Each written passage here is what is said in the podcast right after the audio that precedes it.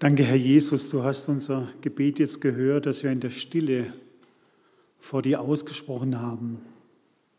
Du siehst unser Herz, du weißt, wie wir gekommen sind, vielleicht traurig, sorgenvoll. Vielleicht haben wir auch Schuld auf uns geladen.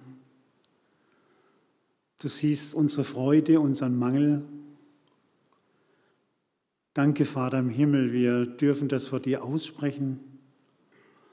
Und danke, dass dein Wort uns sagt, gelobt sei Gott, der mein Gebet nicht verwirft, noch seine Güte von mir wendet. Amen. Amen. Was bin ich froh, dass ich jetzt die Maske ablegen darf. Okay. Ja, das Thema heute Morgen, warum ist Jesus eigentlich noch nicht gekommen? Wie kommt der Helmut Gegus auf dieses Thema? Ganz einfach, weil es in der Bibel steht. Weil Menschen in der Bibel angefochten waren. Und es kann ja bis heute auch so sein, dass Leute sagen, warum ist dieser Jesus eigentlich noch nicht gekommen? Warum geht es endlos weiter mit Kriegen und mit Wahlen, mit, mit Lügnern und was weiß ich alles und Neid und Elend und heißt nicht in der Bibel mal, dass Jesus sagt, sieh, ich komme bald und lieber Herr, ich verstehe dich eigentlich gar nicht, worauf kann ich mich denn noch verlassen? Wie ist das? Und das war die Frage, die die ersten Christen hatten. Denn die Apostel haben verkündigt, Jesus kommt bald. Und die Leute, die Ungläubigen, die Heiden, die Mitchristen, äh, die, die Mitbewohner dort, die haben das sehr wach gehört. Und die Jahre gingen ins Land und dieser Jesus kommt nicht und kommt nicht und, und die Verkündiger waren gestorben und jetzt kommen sie zu der Gemeinde und sagen, ey, was habt ihr da verkündigt für einen Schrott? Wo ist denn Jesus? Er ist noch gar nicht wiedergekommen. Habt ihr euch nicht getäuscht? Und genau in diese Situation hinein schreibt ihnen Petrus einen Brief. Und das, was wir lesen, steht in 2. Petrus 3. Ich lese nach der äh, Hoffnung für alle, die das ein bisschen moderner und schöner äh, übersetzt hat. Das ist nun mein zweiter Brief an euch, liebe Freunde. Ich wollte euch wieder an so manches erinnern, damit ihr auch in Zukunft aufrichtig und standhaft bleibt. Vergesst nicht, was schon die Propheten Gottes vor langer Zeit gesagt haben. Erinnert euch an die Weisungen unseres Herrn und Retters Jesus Christus, die euch die Apostel weitergegeben haben. Vor allen Dingen müsst ihr wissen, dass in dieser letzten Zeit Menschen auftreten werden, denen nichts heilig ist. Über alles machen sie sich lustig und lassen sich nur von ihren Begierden treiben. Spöttisch werden sie euch fragen, wo ist denn nun euer Christus? Hat er nicht versprochen, dass er wiederkommt? Schon unsere Vorfahren haben vergeblich gewartet. Sie sind längst gestorben und alles ist so geblieben, wie es von Anfang an war. Dabei wollen sie nicht wahrhaben, dass Gott schon einmal durch eine große Flut diese Erde zerstörte, die er durch sein Wort am Anfang der Welt aus dem Wasser erschaffen hatte. Auch der jetzige Himmel und die jetzige Erde werden nur so lange bestehen, bis Gott das entscheidende Wort spricht. Wenn er es anordnet, wird das Feuer sie am Tage des Gerichts vernichten. Und er wird sein Urteil über alle Gottlosen sprechen. Doch eins dürft ihr dabei nicht vergessen, liebe Freunde. Was für uns ein Tag ist, das ist für Gott wie tausend Jahre. Und was für uns tausend Jahre sind, das ist für ihn wie ein Tag. Wenn manche also meinen, Gott würde die Erfüllung seiner Zusage hinauszögern, dann stimmt das einfach nicht. Gott kann sein Versprechen jederzeit einlösen, aber er hat Geduld mit euch und will nicht, dass auch nur einer von euch verloren geht. Jeder soll Gelegenheit haben, zu Gott umzukehren. Doch der Tag, an dem der Herr sein Urteil spricht, wird so plötzlich und unerwartet da sein wie ein Dieb. Krachend werden dann die Himmel zerbersten, die Elemente werden sich auflösen und im Feuer verglühen. Und die Erde wird verbrennen mit allem, was auf ihr ist. Wenn aber alles in dieser Weise zugrunde gehen wird, müsst ihr euch erst recht darauf vorbereiten. Das heißt, ihr müsst ein Leben führen, das Gott gefällt und allein auf ihn ausgerichtet ist. So erwartet ihr diesen Tag, an dem Gott kommt und tut alles, dass er nicht mehr lange auf sich warten lässt. Dann werden die Himmel im Feuer verbrennen und die Elemente in der Glut zerschmelzen. Wir alle aber warten auf den neuen Himmel und die neue Erde, die Gott uns zugesagt hat. Wir warten auf diese neue Welt, in der endlich Gerechtigkeit herrscht. Kennt ihr diese beiden? Also früher haben wir die gerne mit unseren Kindern angeschaut, das ist Dick und Dorf. Äh, jeder kleine Filmclip eine Kostbarkeit. Dick und Doof sind im Krieg. Die Kompanie soll an die Front ausrücken auf Befehl und Doof soll die Stellung halten. Auf Befehl, die Kompanie springt aus dem Schützengraben, geht in die Kampfhandlungen und Doof bleibt im Schützengraben. Und Doof, so sieht man ihn, läuft den Schützengraben auf und nieder. Dann blendet die Kamera ein nach sieben Tagen, Doof läuft auf und nieder.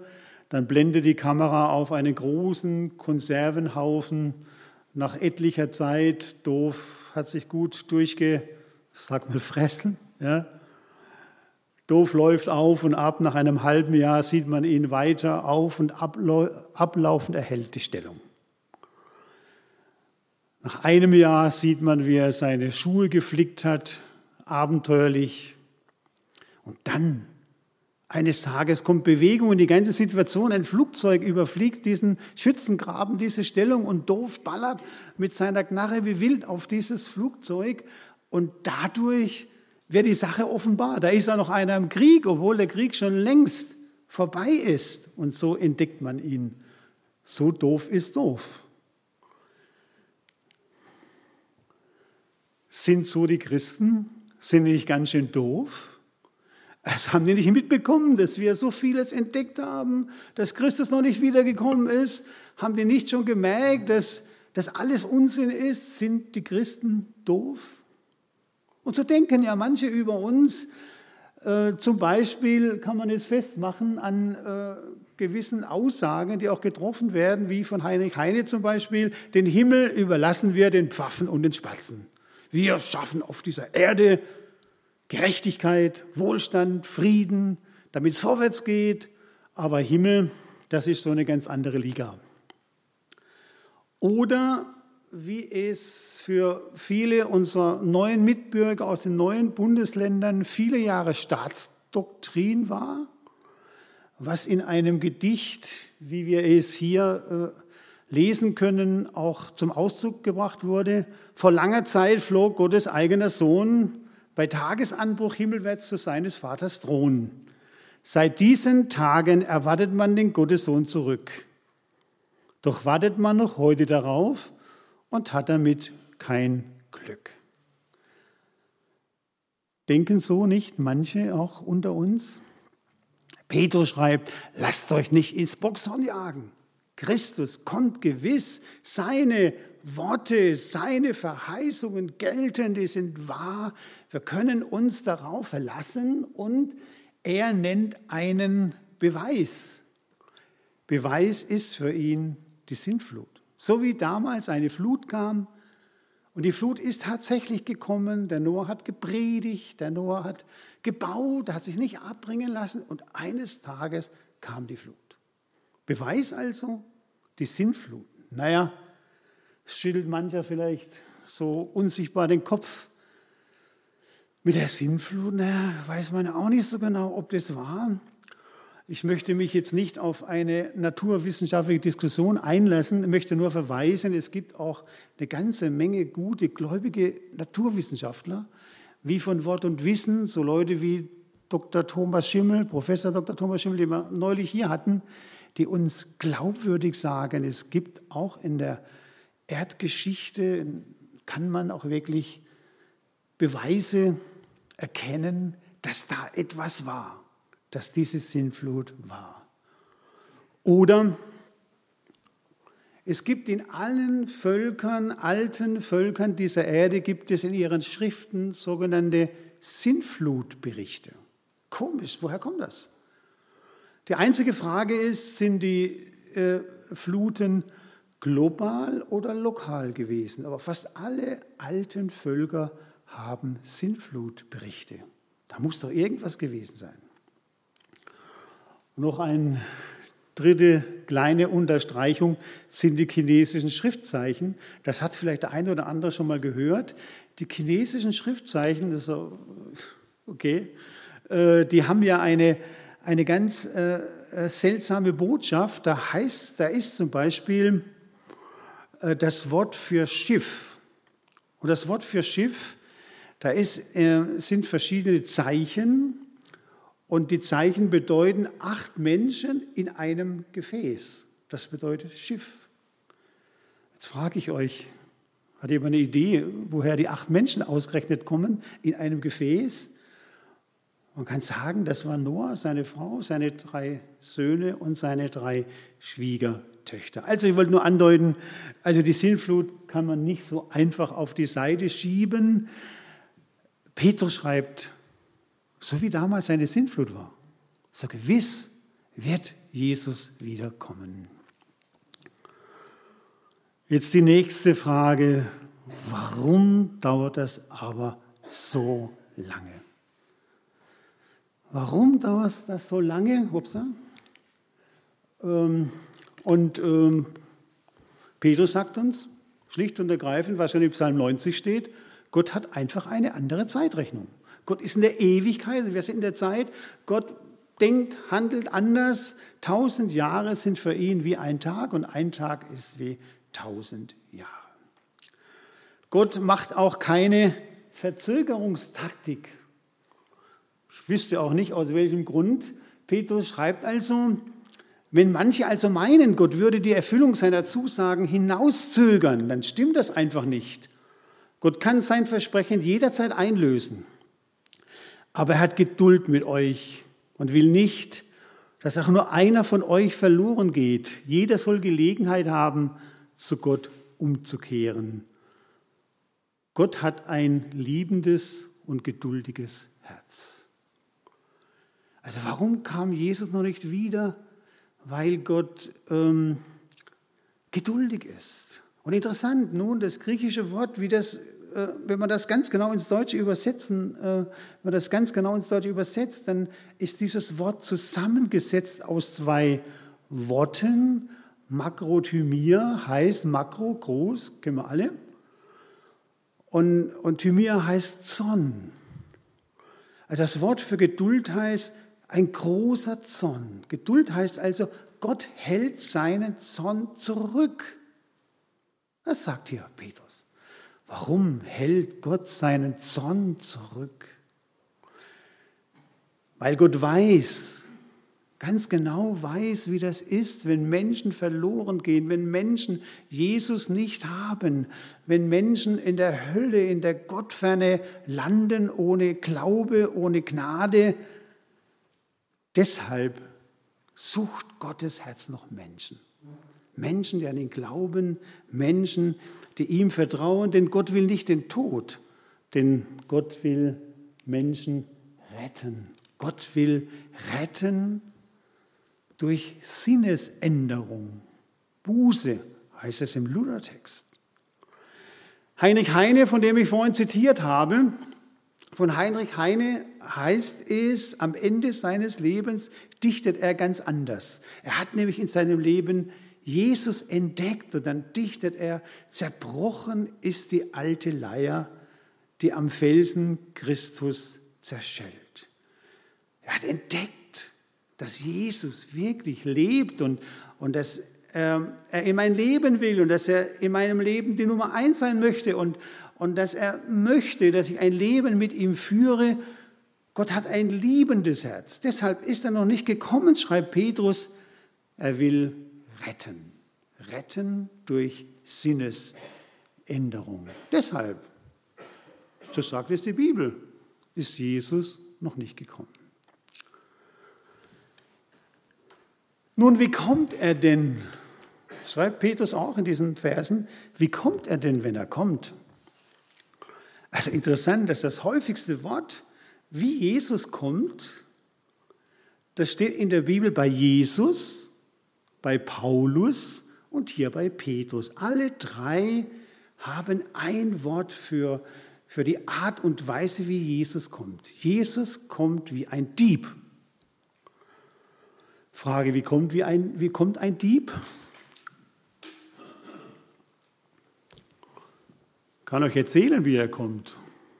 Schreibt mir einen Brief, sagt, hallo Helmut, er ist bei Du mit mir, freundlich. Morgen früh um halb vier komme ich zu dir, lass die Haustür auf, am besten hätte ich noch einen Kaffee, leg deine EC-Karte auf den Tisch, dein Barvermögen, dein Ehering und alles Mögliche, was du da so hast und dann mache ich auch nicht viel Schaden. Ne? Nein, logisch, so kommt ein Dieb nicht. Ein Dieb kommt unerwartet, er meldet sich nicht an. Er ist unberechenbar, aber wenn er dann da ist, ist es ein großes Ereignis. Also ein Dieb kommt unerwartet, nicht berechenbar. Jetzt sagt uns das Neue Testament aber, es gibt ganz viele Zeichen. Jesus kommt wieder und trotzdem können wir es nicht berechnen.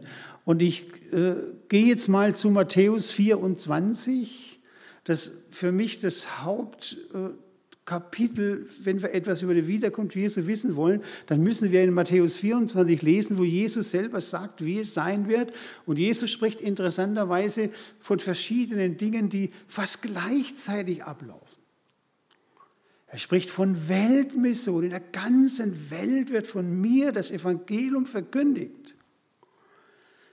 Und gleichzeitig wird es Christen geben, die leben in Verfolgung, wie unsere Mitchristen in muslimischen Ländern.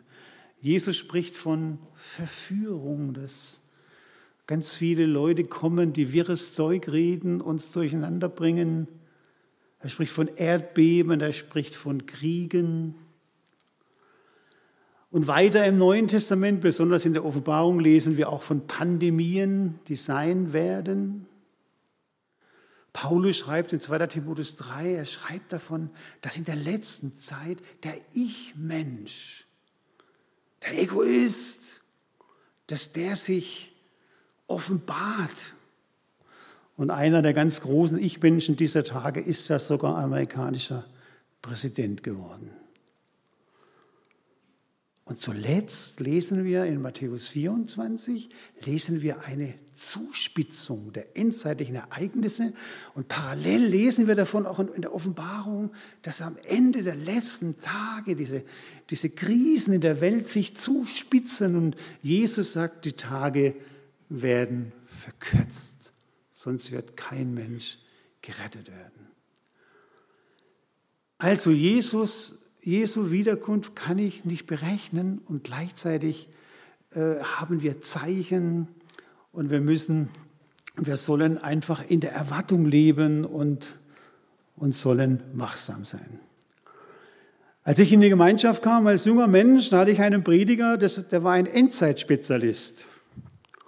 Er hat einen ganz genauen Fahrplan gewusst, wie das alles geht und wann Jesus wiederkommt. Wenn ich heute diese Aussagen alle mal so betrachte, muss ich sagen, naja, hätte es lieber nicht so viel gesagt. Hier gibt es auch Endzeitspezialisten, wo ich einfach einlade, das Wort zu studieren und auch sich zu fragen, kann man Verse zueinander stellen, wie passt das alles zusammen? Von daher empfehle ich, Matthäus 24 als das Wort Jesu für die letzte Zeit. Ja, wenn also Jesus wiederkommt auf diese Erde, wie soll ich mich dann verhalten, bevor er kommt? Auch das spricht Petrus an. Wenn aber alles in dieser Weise zugrunde gehen wird, müsst ihr euch erst recht darauf vorbereiten. Das heißt, Ihr müsst ein Leben führen, das Gott gefällt und allein auf ihn ausgerichtet ist. Eine Vorgängerin von Queen Elisabeth II., die Queen Victoria, als die Kind war, also kleine Prinzessin war, dann wurden, oder die werden wohl allgemein die Königskinder von einer Gouvernante erzogen. Und die Gouvernante bekam den Auftrag, die Prinzessin Victoria äh, ihr zu eröffnen, dass sie einmal Queen von England werden wird. Und als die kleine Victoria das kapiert hat, ich werde einmal Queen von England, dann sagte sie zur Erzieherin, wenn ich einmal Queen von England werden soll, dann möchte ich auch so leben, wie es einer Queen von England sich gebührt. Unser Lebensziel, ach jetzt habe ich da, unser Lebensziel prägt unseren Lebensstil, sagt einmal Peter Hane. Also ich darf einmal freudig Jesus Christus erwarten. Petrus schreibt, das, dann möchte ich ein Leben führen, das Gott gefällt und auf ihn allein ausgerichtet ist. Das heißt für einen Christen, wenn dieser Jesus, Gottes Sohn, der sein ewiges Leben für mich, ein ewiges Leben für mich erworben hat, der sein Leben gegeben hat, dann möchte ich auch auf ihn hören, dann möchte ich gehorsam sein. So wie es dann hinter jedem Sendschreiben in der Offenbarung steht, wer Ohren hat, der höre. Ich möchte hören und aus dem Hören auf das Wort Gottes kommt, das, kommt der Gehorsam, kommt der christliche Lebensstil. Ich möchte es bezeugen. Ich möchte da, wo Gott mir die Gelegenheit gibt, auch sagen, was ich in Jesus gefunden habe.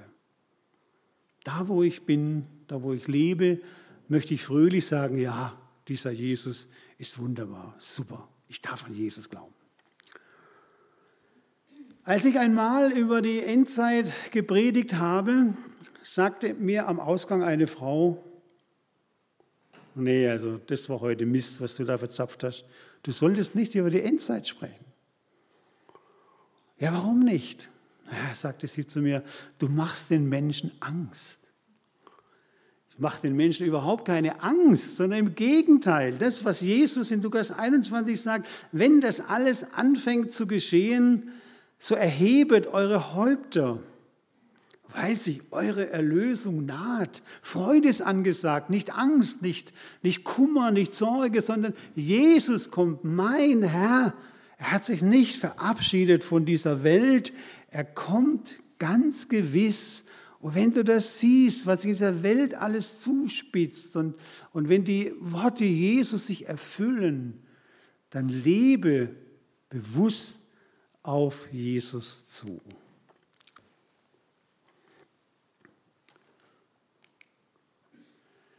Ja, das Letzte, was Petrus uns schreibt, Gottes neue Welt kommt. Jesus kommt gewiss. Wie wird das gehen, wenn Gottes neue Welt kommt? Hier steht nun ein, äh, hier stehen nun Verse am Ende, dass die Elemente vor Hitze zersch zerschmelzen und dass, dass diese alte Welt vergeht. Wie wird das gehen?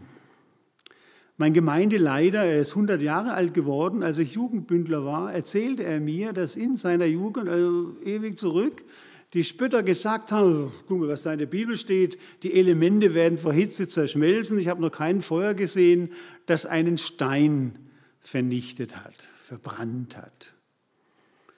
Lustig, gell?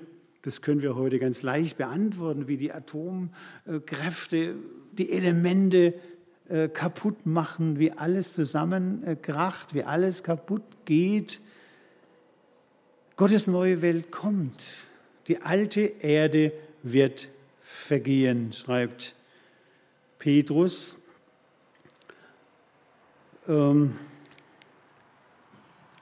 was wird aber dann sein? Wie wird das dann, äh, wie können wir uns das dann vorstellen? Ich habe zunächst mal ein Bild gesucht von einer alten barocken Kirche, wo man sehr äh, schwülstig sieht, so diesen neuen Himmel und so und so weiter. Habe dann gedacht, nee, lass es lieber, das passt nicht zu diesem Text. Petrus schreibt, wir warten eines neuen Himmels und einer neuen Erde ganz kurz und knapp, in welchen Gerechtigkeit wohnt. Was ist das für ein treffendes Bild? Unsere Welt sucht nach Gerechtigkeit. Jeder Politiker sucht gerecht zu handeln, das nehme ich ihm zumindest ab. Er sucht Gerechtigkeit für sein Volk, er, sucht das Beste für sein Volk und äh, Gott sagt uns, in dieser neuen Welt, da wird es gerecht zugehen, da wohnt Gerechtigkeit. Fast eine spärliche Beschreibung. Es gibt noch andere Beschreibungen, aber zunächst einmal, wir haben auch sehr deutliche Beschreibungen äh, auf dieser Welt, die äh, von diesem Bibelwort abgehen. Zum Beispiel äh, bei den Märchen, da geht es mehr, da ist der Himmel mehr ein Schlaraffenland. Das sagt die Bibel nicht. Oder bei den Moslems in der muslimischen Welt, da ist der Himmel sehr männerorientiert. Den Männern dienen barbusige Frauen. Nach Möglichkeit sollen sie als Märtyrer dann auch sterben. Und bei den, bei den Zeugen Jehovas, vielleicht haben Sie auch schon diese Zeitschriften studiert, Erwachet und wie sie heißen, da wird der neue Himmel als das alte Paradies dargestellt mit schönen, blühenden Familien auf, dem, auf der Welt, die wir, die wir so kennen. Es sagt die Bibel alles nicht. Paulus schreibt, was kein Auge gesehen hat und kein Ohr gehört hat und in keines Menschen Herz gekommen ist, was Gott bereitet hat denen, die ihn lieb haben. Es soll also Jesus lieb haben. Da wird nichts Böses mehr sein, keine Sünde mehr sein, nichts Schräges mehr, keine Krankheit mehr. Ich denke an jene südamerikanische Sekte, ich habe es ja auch schon erzählt, die hat einmal Plätze im Himmel verkauft. Die Reichen der Gemeinde waren natürlich sehr aktiv und haben die, die vordersten Plätze natürlich gekauft, klar, ganz vorne da, wo alles geschieht, da wo Christus ist, in ihrer Vorstellung. Und kaum hatten sie bezahlt, fiel ihnen ein, ja, wer sitzt denn dann da vorne neben mir? Und dann haben sie geguckt und manche haben sehr schnell die Plätze wieder verkauft und haben einen Platz ganz hinten dann gewählt. Sehr menschlich gedacht. Kein Böses, keine Sünde mehr. Wir haben ja auch so, wir sind ja Menschen auch mit Ressentiments und was wir alles so in uns haben. Nichts Trennendes mehr. Perfekte Liebe. Wir bekommen einen neuen Leib. Jesus sagt, ich gehe hin, euch Wohnung zu bereiten und die Offenbarung spricht von goldenen Straßen. Unvorstellbar. Und wir werden eine einzigartige Gemeinschaft untereinander und mit Gott haben. Was wird es sein? Johannes drückt es so aus, die Hütte Gottes, also das Haus Gottes, die Gemeinschaft mit Gott bei den Menschen. Was wird es sein? Eine große Freude, ein großer Jubel und ein Halleluja. Das wird doch wunderbar sein, wenn Christus erscheint und er uns zu sich in sein Reich holt. Gestern Abend habe ich Bilder im Fernsehen gesehen, tanzende Menschen. Da habe ich getanzt, dass, der, dass sie einen neuen Präsident haben in Amerika und ein, und ein Poster, da stand drauf Halleluja. Wow, richtig biblisch.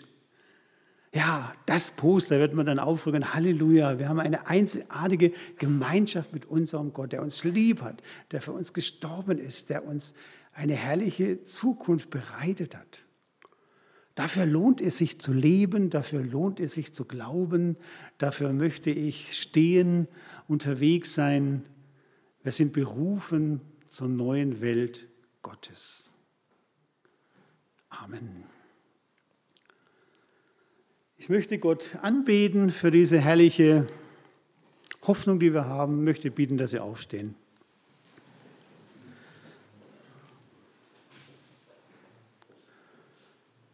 Ja, Vater im Himmel, das ist unbegreiflich, was du uns versprichst.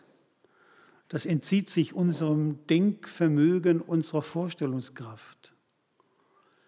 Wir leben noch ganz in dieser Welt und doch sprichst du zu uns und machst uns Mut und Hoffnung und gibst uns diese Worte der Hoffnung und schenkt, dass wir uns einlassen auf diese tiefe Veränderung in unserem Leben, die du durch deinen Geist bewirken möchtest, dass wir einmal zu dir kommen können.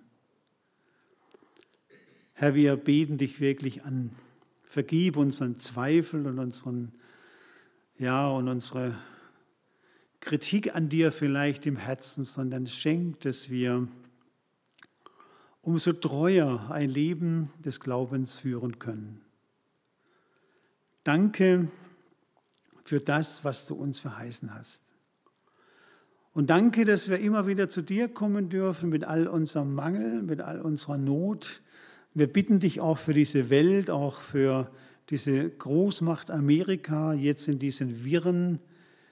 Herr Jesus, erbarme dich und schenk du Frieden und lass es in dieser Welt gut weitergehen. Gemeinsam wollen wir beten, wie du es uns gelehrt hast. Vater unser im Himmel geheiligt werde dein Name, dein Reich komme, dein Wille geschehe, wie im Himmel so auf Erden. Unser tägliches Brot gib uns heute und vergib uns unsere Schuld, wie auch wir vergeben unseren Schuldigern.